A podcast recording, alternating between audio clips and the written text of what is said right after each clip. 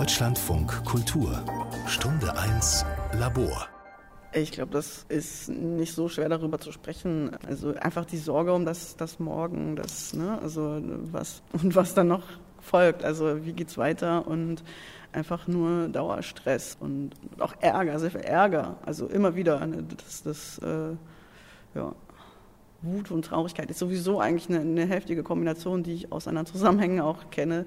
Und ja, ist vielleicht, also ich kann aus jetziger Perspektive sagen, schön, sich von, von diesen geballten, schlimmen, krassen Emotionen auch verabschieden zu können.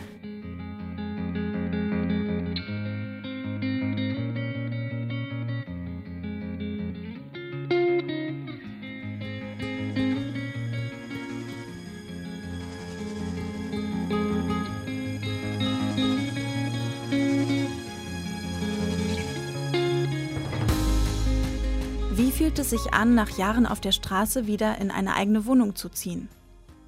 Die Frage habe ich mir für diese Stunde 1 Labor gestellt, in der es um das Projekt Housing First für Frauen geht. Das Berliner Modell wurde im Oktober 2018 von der Senatssozialverwaltung ins Leben gerufen und vom Sozialdienst katholischer Frauen Berlin umgesetzt. Housing First, das bedeutet, dass Menschen, die auf der Straße leben, ohne Vorbedingung eine eigene Wohnung erhalten. Über drei Jahre hinweg konnte durch das frauenspezifische Housing First Projekt 40 obdachlosen Frauen in Berlin wieder zurück in die eigene Wohnung geholfen werden. Paul A. Singer ist einer dieser Menschen und hat sich bereit erklärt, mit mir über seine Erfahrungen zu sprechen. Paul A. Singer, der Name ist ein Pseudonym, bezeichnet sich als nicht binär und identifiziert sich also weder eindeutig als Mann noch als Frau. Es ist in der deutschen Sprache gar nicht so einfach, über Menschen zu sprechen, ohne dabei eine bestimmte Geschlechtszuweisung zu verwenden. Ich will in diesem Beitrag versuchen, so über Paul A. zu erzählen, wie er es sich von mir gewünscht hat. Wir lernen uns in der Wiesenburg, einer Kulturstelle im Wedding, kennen. Den Ort hat Paul A. für unser erstes Treffen ausgesucht, weil er sich hier wohlfühlt. Ich bin zu früh dort stehe vor dem großen Backsteingebäude und merke, dass ich nervös bin. Paul A. kommt schließlich gemeinsam mit einer kleinen Hündin um die Ecke, auf die er ab und zu aufpasst. Ja, Daisy ist ein kleiner äh, Zauberdrache. Nein, also ein kleiner, kleiner Hund, äh, kleine Hündin. Und wohnt sie auch bei dir? Ja, also sie wohnt dann schon auch bei mir und das ist, äh, also ja, wir kuscheln ganz viel. Das ist. Wie lange schon? Seit ungefähr einem Jahr ist es so, dass sie auch öfter bei mir ist. Kleine soziale Lehrerin. genau, also wenn die Grumpy Potato mal wieder durchkommt, Daisy kann das alles, die fängt das schon vorher auf. Also sie eilt mir dann auch voraus, ne? Und das ist sehr gut. Am Anfang stehen wir beide noch etwas unsicher vor dem Eingang der Werkhalle und unterhalten uns. Ein Fahrradfahrer kommt auf einem Lastenrad vorbei.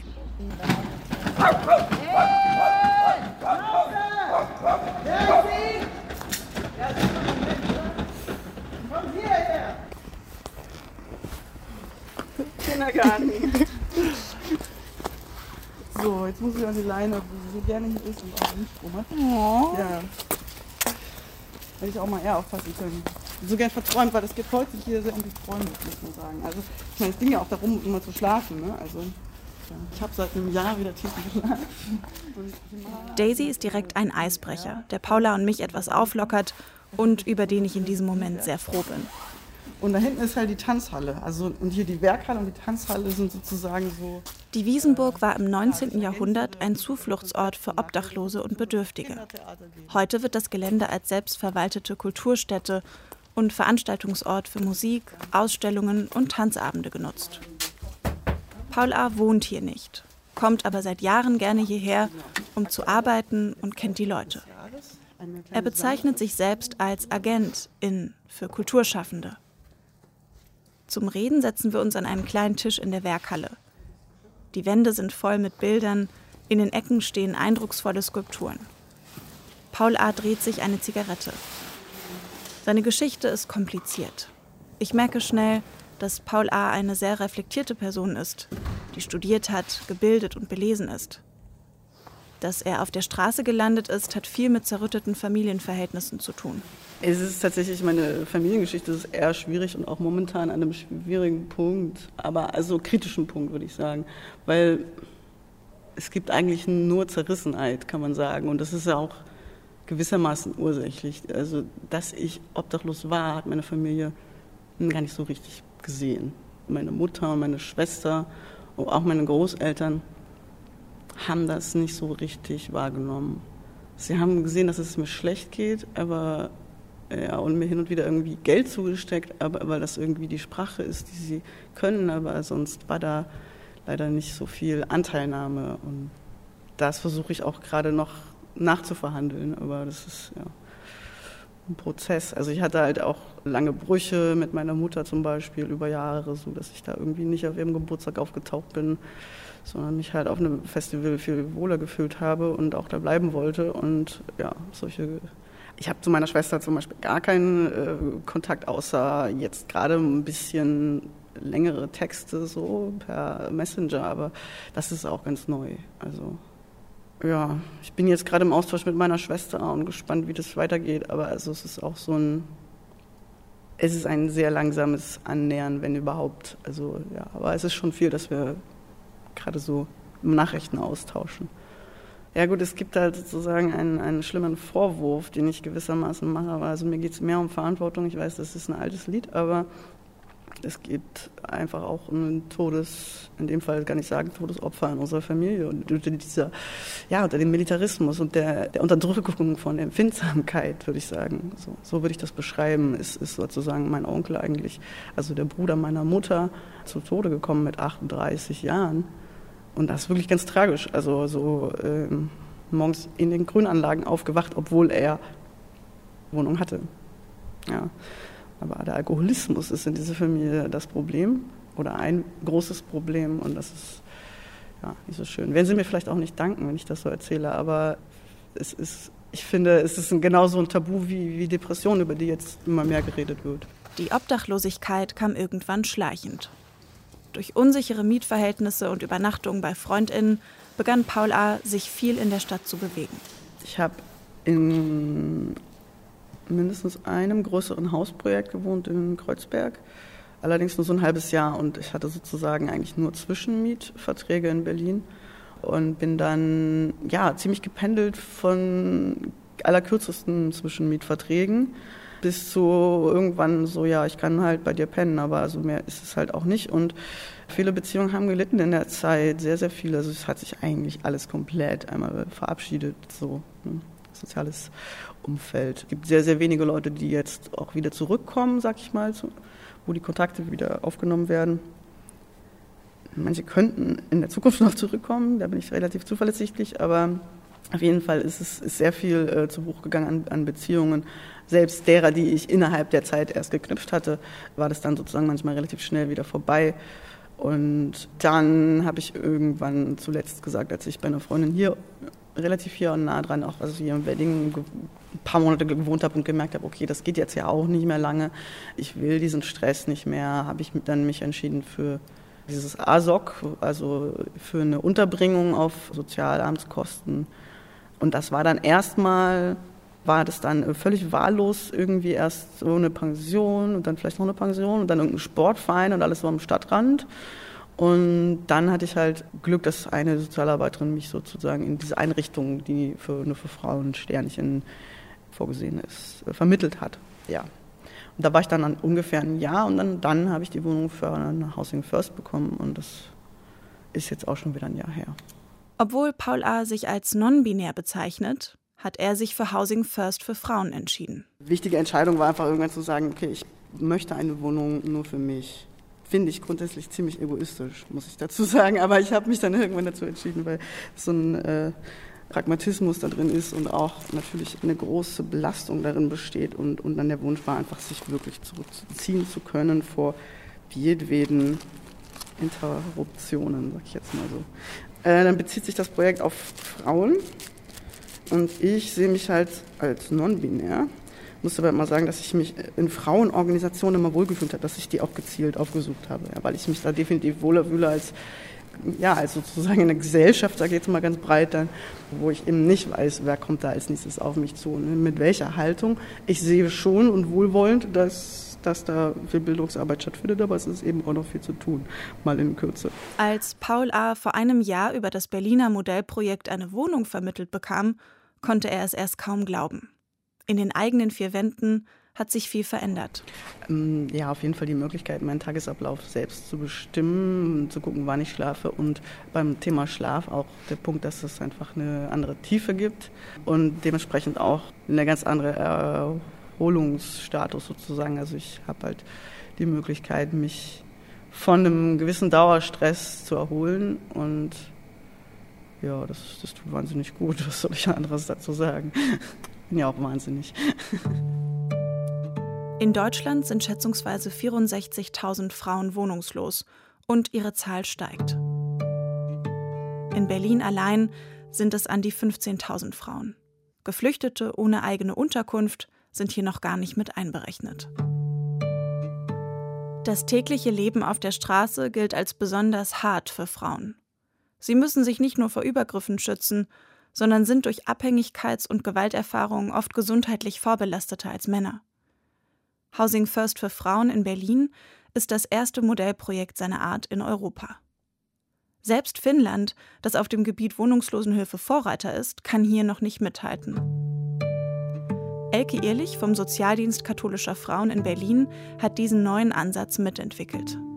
Wir wissen aus unserer Erfahrung heraus, dass Frauen einen besonderen Ansatz benötigen. Frauen brauchen einen eigenen Raum, zu dem sie Zugang haben.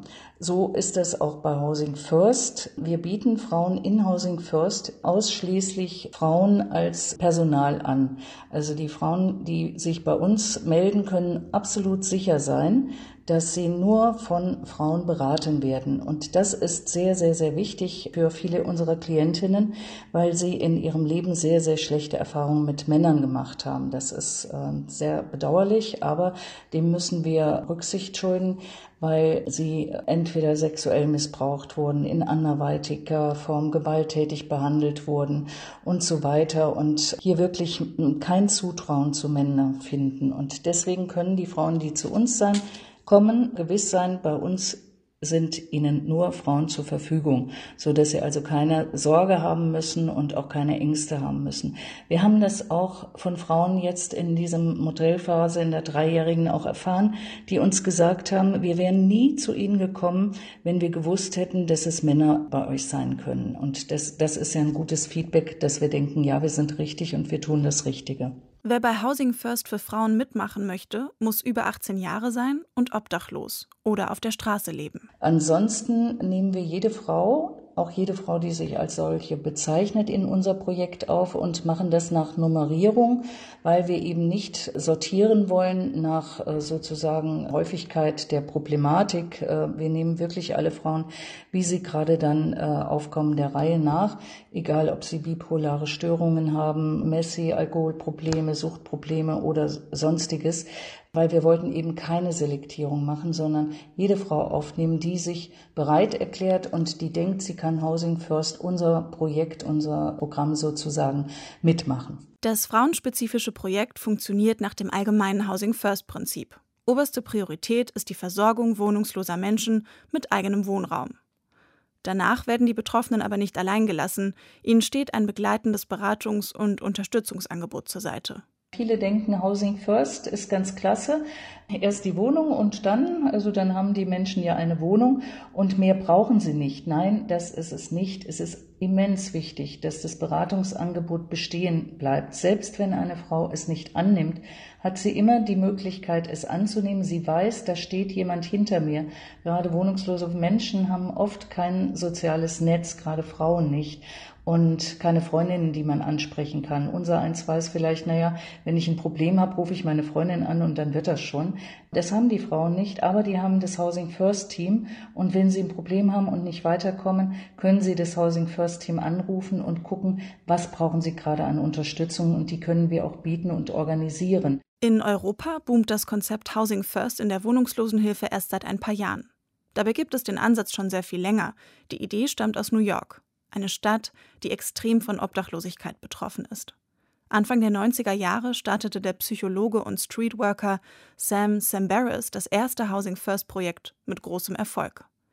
Die Idee hat sich in Amerika politisch immerhin als nationale Strategie durchgesetzt.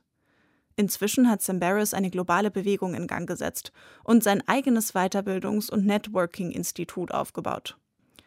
Als Gründer des Housing First Konzepts ist Sambaris berühmt geworden. In seinen TED Talks bezeichnet er seinen Ansatz sogar als Heilung. That homelessness is not like cancer or Alzheimer's disease. We have a cure for homelessness. It's quite simple. The thing that's lacking is the political will and the uh, advocacy, uh, which is what I leave you with in terms of our challenge. Uh, to change it. We could uh, end homelessness tomorrow if we had the political will to uh, make that message known. Sambaris Ansprache klingt fast wie eine politische Rede. Ist es nicht problematisch, Obdachlosigkeit mit Krebs zu vergleichen? Es scheint, als ginge es Sambaris vor allem darum, seine Idee zu verkaufen. The uh, thing that sold both sides of the, the aisle, both Republican and Democrat, was the fact that putting someone in a home turns out to be much cheaper than uh, keeping them homeless.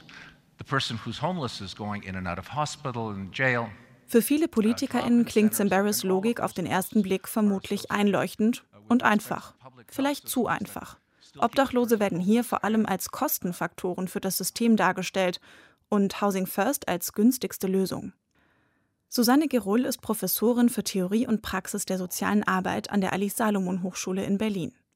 Seit Jahren forscht sie unter anderem auf dem Gebiet Wohnungslosigkeit und erklärt mir, dass die Frage nach den Kosten am eigentlichen Kern der Sache vorbeigeht nämlich an den betroffenen Menschen, die im Mittelpunkt sozialer Arbeit stehen sollten. Wir wissen noch nicht, ob Housing First preiswerter ist als andere Hilfen oder nicht. Und mir persönlich ist das auch völlig egal, weil Wohnen ist ein Menschenrecht.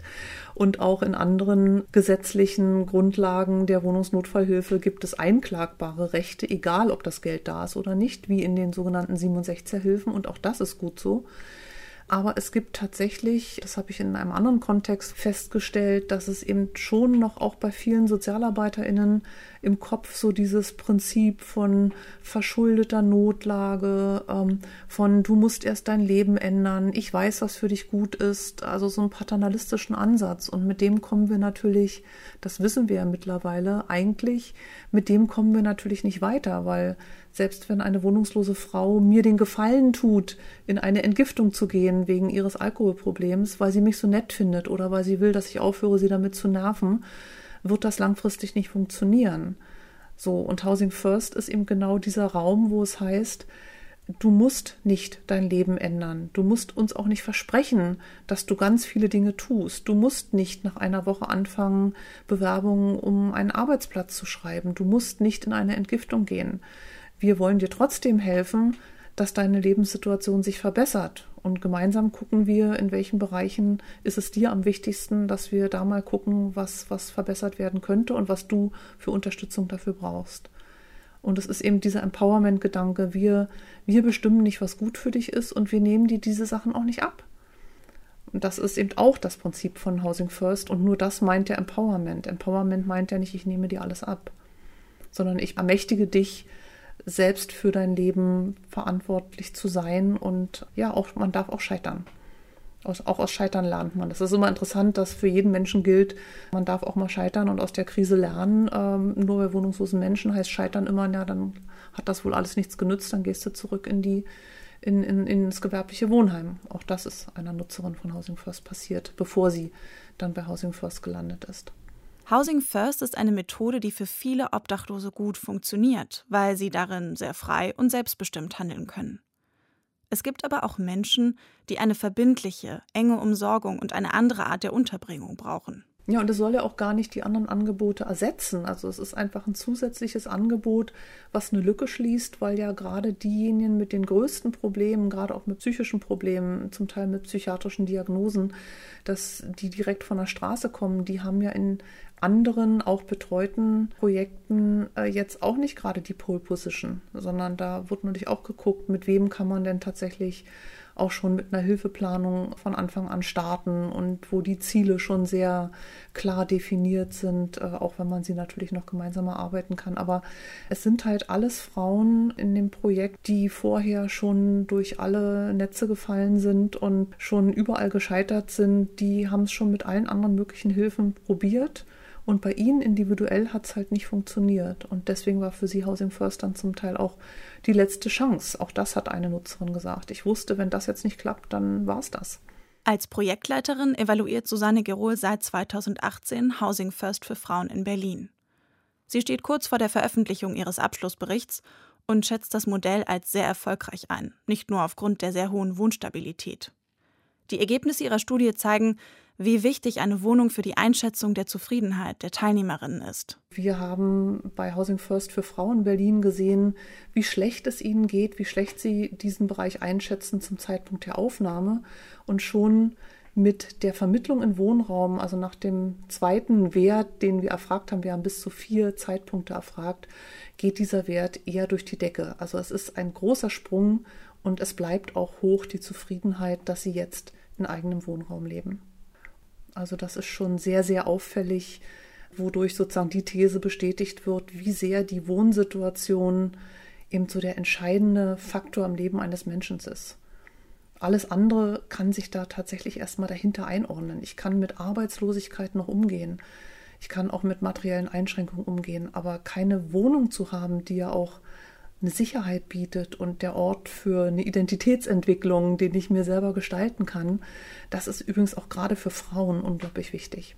Obwohl Housing First für Frauen eine so positive Bilanz ziehen kann, ist nicht klar, wie es nach der dreijährigen Modellphase in Zukunft weitergeht. Mit den Wahlen 2021 im Land Berlin ist es in unsichere Fahrwasser geraten. Denn durch den politischen Wechsel ist eine Weiterfinanzierung nicht mehr sicher. Projekte, die bestehen, erhalten eine Weiterfinanzierung noch, aber Modellprojekte, äh, auch wenn sie so erfolgreich sind wie unser Projekt Housing First für Frauen, eben nicht. Das war sehr, sehr unsicher. Wir haben sehr nachgefragt in Politik bei der Senatorin. Alle Parteien waren, standen ein für Housing First, auch für Housing First für Frauen, fanden dieses Projekt super gut.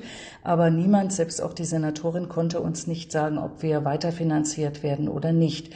Und das war für uns sozusagen eine Katastrophe, weil das Team der Mitarbeiterinnen natürlich eine Sicherheit braucht und gucken muss, wie können sie ihren Lebensunterhalt verdienen. Leider sind uns auf diesem Wege dann auch einige Expertinnen abhandengekommen vom Projekt.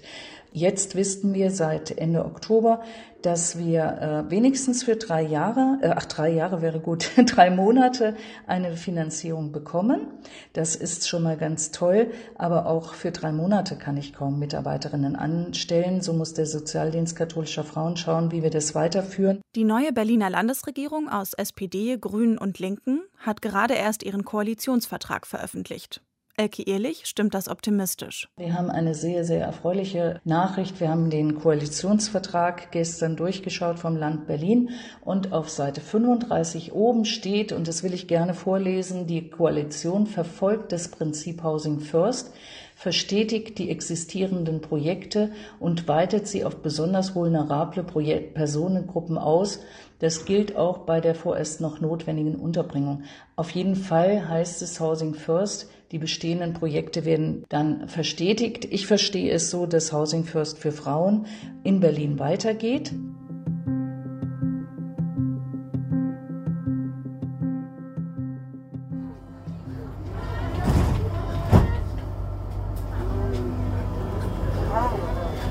Ich sitze in der U-Bahn und bin auf dem Weg zu Paul A.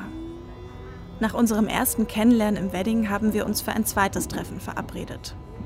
Am liebsten würde ich Paul A. in der eigenen Wohnung besuchen, aber bisher empfängt er nur sehr wenige Gäste dort. Deshalb machen wir einen Spaziergang durch Paul A.'s Kiez. Weil er gerne liest, beginnen wir die Tour vor der neuen Lieblingsbuchhandlung. Äh, genau, meine Buch, also was heißt meine Buchhändlerin? Ich sage das jetzt schon so. Ähm, ich glaube, ich war erst einmal da, habe ich aber schon eine längere Bestellung abgegeben ähm, und würde gern. Bevor wir reingehen, klingelt sein Handy okay. und es ist seine Mutter. Hallo Mama, es ist sehr dringend, weil ich bin gerade in einem Interview. Wir können uns ab 18, 19 Uhr sprechen.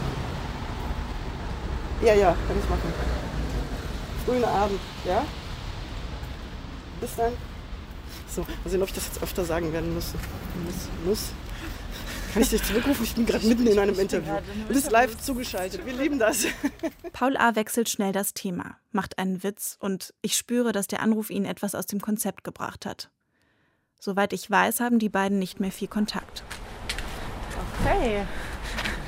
Wo sind wir hier? Äh, ja, eine kleine Buchhandlung äh, mit Schwerpunkt Krimi. Todsicher. Hallo. So, das. Genau, fehlte jetzt auch die Einleitung. Wir gehen äh, sozusagen jetzt, äh, sind jetzt in der Buchhandlung. Sollen wir einmal rüber? Ja, können wir gerne machen. Also es gibt Schwerpunkt Krimi. Hinten in der Buchhandlung gibt es eine ruhige Ecke, in der wir ungestört sprechen können. Und ich hake doch noch mal nach. Ja, warum? Warum fragst du? Meine Mutter hat angerufen, ja, genau. Ähm, genau, irgendwie bin ich, glaube ich, auch über dieses, dass du eine Zeit lang auch nicht so guten Kontakt hattest. Und das, deswegen habe ich gedacht, ach schön, deine Mutter hat gerade angerufen. Ja, ist immer noch so. Deswegen bin ich vielleicht auch ein bisschen nervös, weil das jetzt so reinkam, weil es eigentlich meistens irgendeinen eher einen krasseren Grund hat, warum sie überhaupt anruft. Also, und äh, das letzte Mal war es so, dass sie mir eine Nachricht geschickt hat, dass meine Oma im Krankenhaus liegt und dann habe ich sie zurückgerufen und sie war eigentlich gar nicht mehr zurechnungsfähig und hat auch nicht realisiert, dass ich das bin und hat mich mit meiner Schwester verwechselt. Dann war ich sehr verletzt und ich weiß gerade nicht, wie es jetzt weitergeht. Also so. Ja, also war einfach äh, alkoholisiert. Ne, so. Ja, und ich weiß auch ziemlich genau warum. Klar, also nachdem ich da relativ schnell drüber nachgedacht habe, war wieder so ein Punkt, ne? Ich bin verletzt und ich, ich kann dann aber analysieren und das habe ich, glaube ich, echt zur Strategie gemacht. Genau, also die Analyse ist immer sehr befreiend. Krass, dann war das gerade auch ein aufwühlender Anruf für dich. Schon, ja, das, das macht so ein bisschen Spannung jetzt, genau. Allerdings gehe ich ja äh, zur Entspannung und überhaupt so gehe ich ja nachher zu, noch zur Akupunktur. Ähm, ich habe dir sogar was mitgebracht. Hey, du machst Ja, Werbung oder? für die. Ja klar, also alles Gute, alles Gute, Oh, cool, emanzipatorisches Medizinkollektiv. oder? Genau. Das ist ja cool. Ja, mega cool. Ja, ja, und in dem Bereich bin ich Ich auch merke, dass Paul A. nicht Also, weiter auf das Thema eingehen möchte. Und ich akzeptiere das natürlich. Wir stöbern lieber noch ein bisschen weiter in den Bücherregalen. Also ich könnte mich auch da vorne in den Barocksessel setzen oder was das ist, oder, oder sogar Biedermeier. Aber den hier finde ich dann doch, der ist ein bisschen abgeranzt, aber trotzdem sehr schick mit. ja, und ich meine, wir sitzen jetzt hier in der Buchhandlung und das ist so, wir sind also wirklich links und rechts stehen die ganze Wand voll Bücher und das ist was, was mir in meinem Raum jetzt noch fehlt, weil ich da erst seit einem Jahr bin und das ist It's a Nerdy Construction Site. Also wirklich Baustelle und ganz viel Zeug, was da hin und her geschoben wird. Also wirklich auch Papier, das digitalisiert werden muss und so. Aber jetzt selbst, also den Raum äh, einzurichten, das dauert halt eine Weile. Beim Lesen wegnicken. Ja, also wo man das machen kann, weil man sich sicher fühlt, warm eingebettet in eine gewisse Auswahl an Literatur. Fühlst du dich in deiner neuen Wohnung, fühlst du dich da sicher inzwischen? Das ist sehr relativ mm, bedingt, wirklich bedingt, weil es hier doch einige Leute gibt, mit denen ich politisch nicht nur nicht einverstanden bin, sondern- die ich da eher bekämpfen würde. Also die ich wirklich gerne, also wo ich gerne hätte, dass die aussteigen aus der rechtsradikalen Szene. Und diesbezüglich würde ich gerne was unternehmen, also auf lokaler oder Kiezebene. Die Leute, die die Strukturen stützen, ja, zu analysieren und zu recherchieren. Das ist tatsächlich, was ich, was ich auch mache, so nebenbei. Und insgesamt mache ich dann schon sehr viel. Aber das ist auch, was mich am Leben hält. Paul A. liest gerne Werke über Philosophie und politische Theorie. Ja, bestimmte Biografien finde ich auch interessant. Aber bestimmt nicht Donnerweber. Bleiben wir doch beim Lindenberg. Udo, also einer, der hatte sowas wie. Also tolle Titel, ja. Kapiteltitel meine ich. Mhm. Mhm. Also ich vom Mikro in einem Buch schmökern. Wobei das Gute am Schmökern das Unbeobachtetsein ist. Fühlt sich auch total unbeobachtet. Stell dir oder? vor, du kommst nach Ostberlin. Also das ist ein guter Titel von äh, Udo, der gerade passt. Deswegen steht das Buch wahrscheinlich hier. Genau. Also das ist jetzt die Biografie. Oh, da sieht er noch so jung aus, oder? Naja, auf jeden Fall frisch rasiert. Ansonsten eine große Brille und der Hut, deswegen ist dann nicht so viel zu sehen. Der Eyeliner, der ist deutlich zu sehen. Wir verbringen viel mehr Zeit in der Buchhandlung als geplant. Aber anders als bei unserem ersten Treffen sind wir uns jetzt vertrauter und die Stimmung viel gelöster. In unserer Leseecke erzählt Paul A. plötzlich, dass er gerne Musik macht und mir gerne einen eigenen Song vorsingen möchte. Das Stück heißt The Fortress und der Refrain geht so. I've been looking for my key. Yeah, yeah. Just took a while till I was free. Yeah, yeah. Yeah, I've been looking for the key. Yeah, yeah. It's why my chains ring constantly. Yeah, yeah. yeah I've been looking for the key.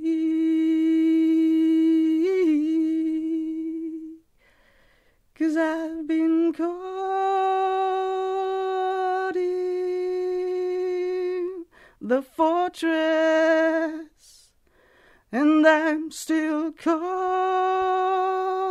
in the fortress. Nicht schlecht, okay. Hast du noch irgendwas anderes auf? Seit Paul A. nicht mehr in Notunterkünften lebt, hat er wieder mehr Zeit, sich dem Schreiben, der Musik und dem Singen zu widmen. Seit ich in meiner eigenen Wohnung wohne, kann ich meinen Tagesablauf sehr individuell bestimmen und habe auch durchaus mehr Lust so insgesamt. Noch mehr Lust habe ich, wenn ich mir so Rituale zulege wie nach dem Aufstehen, äh, gleich erstmal zu singen. Oder halt auch am frühen Abend, wenn ich gerade von einem Job nach Hause komme oder so. Also erstmal zu machen, worauf ich Lust habe, aber auch versuchen, das so einzutakten und da ja, Rituale einzuüben. Das, das ist jetzt möglich. Das war vorher ähm, gar nicht möglich. So alles wird selbstbestimmter, weil ich meinen Zeitrhythmus selber bestimmen kann. Also das ist ja auch die wichtige, ich habe ja gesagt, ich denke gerne über Zeit nach und das Wichtigste dabei ist mir auch politisch, erkenntnistheoretisch das mit Raum zu verbinden. Ich frage mich, was Paul A. wohl am meisten vermisst hat, als er noch in den Notunterkünften gelebt hat.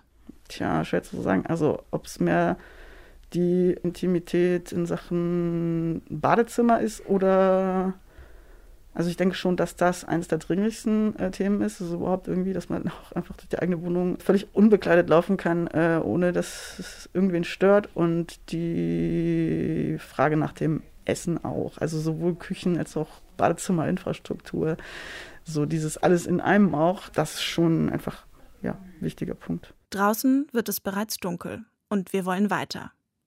Bevor wir gehen, kauft Paul A. sogar noch die Udo Lindenberg-Biografie. Udo Lindenberg. Danke. Ciao.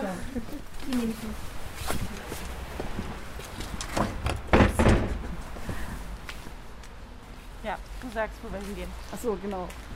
Sind wir ja quasi, wir haben jetzt einen längeren Exkurs gemacht von der, also von der Einkaufsstraße kurz, kurz ab in die Untiefen dieses Lesezimmers.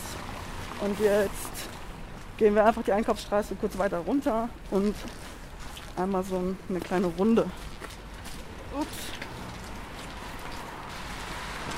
Kleine Kiezrunde. Mache ich nachher auch wieder mit Daisy, die ich dann. Wie es sich für Berlin gehört, zeigt Paul A. mir sein Lieblingsspäti. Wir gehen am Supermarkt und am Blumenladen vorbei. Aber ich will sagen, das ist eigentlich in der Nähe jetzt die, äh, die größte Grünfläche und so riesengroß ist es nicht. Momentan ist es natürlich auch nicht grün, sondern weiß vom Schnee, der vor zwei oder drei Tagen erst begann, vom Berliner Himmel zu fallen.